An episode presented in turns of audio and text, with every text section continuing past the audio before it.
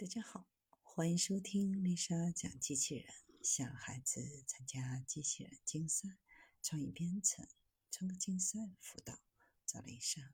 今天给大家分享的是：3D 打印有望打造机器人金属手臂。目前，3D 打印技术是个性化打印的发展方向，运用 3D 打印快速成型。可以用数字模型文件为基础，运用粉末状金属或塑料等可粘合材料，通过逐层打印的方式构造物体。传统制造技术，比如注塑法，可以以较低的成本大量制造聚合物产品，而 3D 打印则可以更快、更有弹性、更低成本的方法生产数量相对较少的产品。现在的 3D 打印金属工艺尚未达到制造无缺陷的地步，最好的设备商也难以解决打印过程当中存在的金属蒸发、氧化、球化、热应力变形等问题。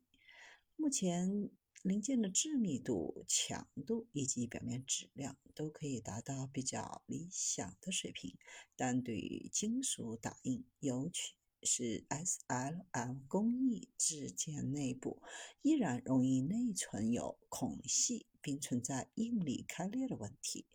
直接制造的零件仍然需要借助传统的手段来进行处理，包括致密化合、去除应力等。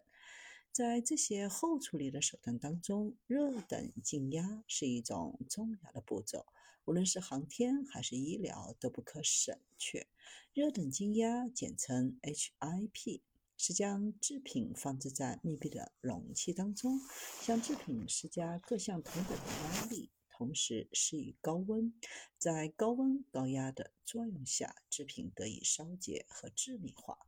然而，3D 打印仅仅是制造过程当中的其中一环。将 3D 打印金属提升到更高生产水平的一个重要要素是后期的处理，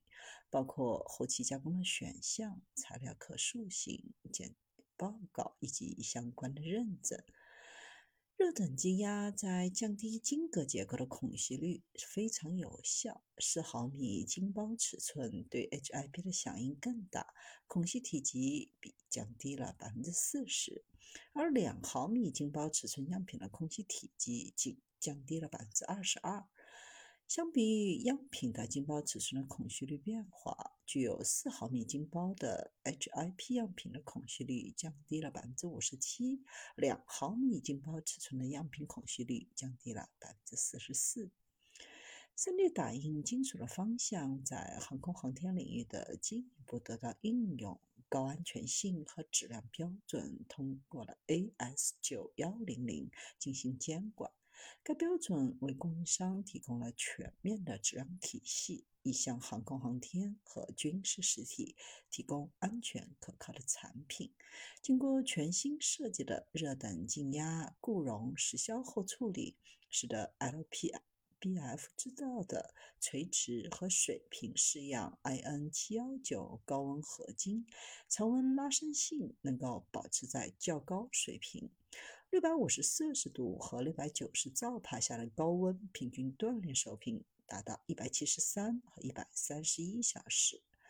金属 3D 打印在未来非常的看好。经过科技的发展，可处理、可改善尺寸的精度、表面的粗糙度和机械性能。生产的零件不仅限于 3D 打印的制造过程，附加的后处理也为高要求的最终用途提供了高级选项。